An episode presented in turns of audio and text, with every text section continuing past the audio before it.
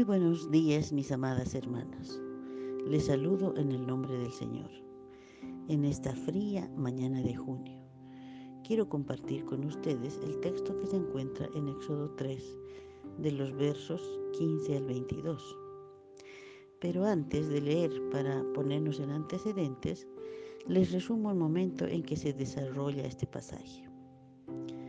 En Egipto, los israelitas eran esclavizados por Faraón, al mismo tiempo que se multiplicaban y eran fortalecidos.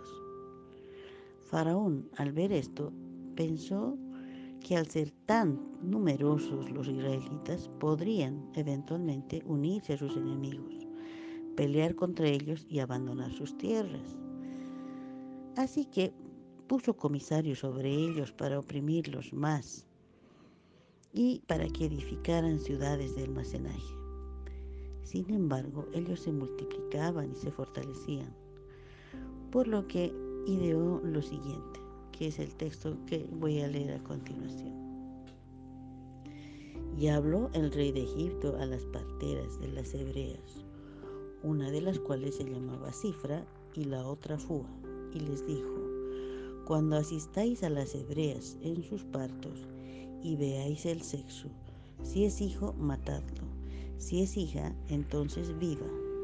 Pero las parteras temieron a Dios y no hicieron como les mandó el rey de Egipto, sino que preservaron la vida de los niños. Y el rey de Egipto hizo llamar a las parteras y les dijo, ¿por qué habéis hecho esto? ¿Que habéis preservado la vida de los niños? Y las parteras respondieron a Faraón, porque las mujeres hebreas no son como las egipcias, pues son robustas y dan a luz antes que las parteras vengan a ellas. Y Dios hizo bien a las parteras, y el pueblo se multiplicó y se fortaleció en gran manera. Y por haber las parteras temido a Dios, Él prosperó sus familias. El objetivo era acabar con la generación de los israelitas y que sus mujeres hicieran descendencia con los egipcios.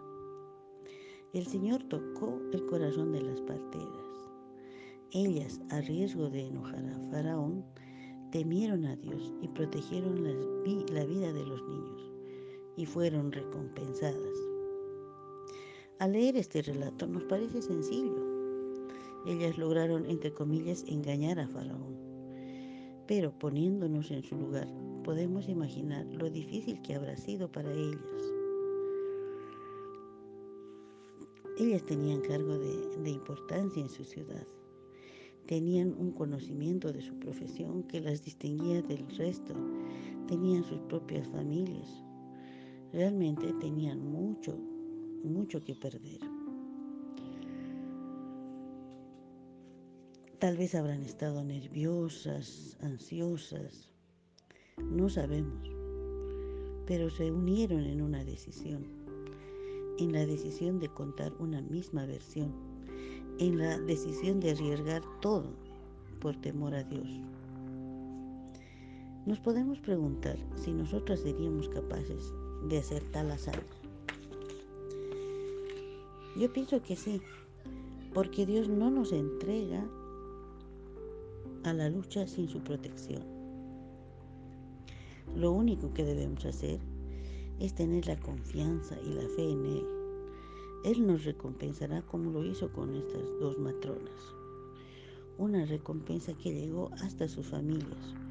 Una recompensa que nada ni nadie les puede arrebatar. Según pude leer un poco, eh, esa recompensa como dice, eh, prosperó a sus familias, en hebreo quiere decir les hizo casas. Y no son casas materiales, sino que se refiere a levantar linaje entre el pueblo de Dios.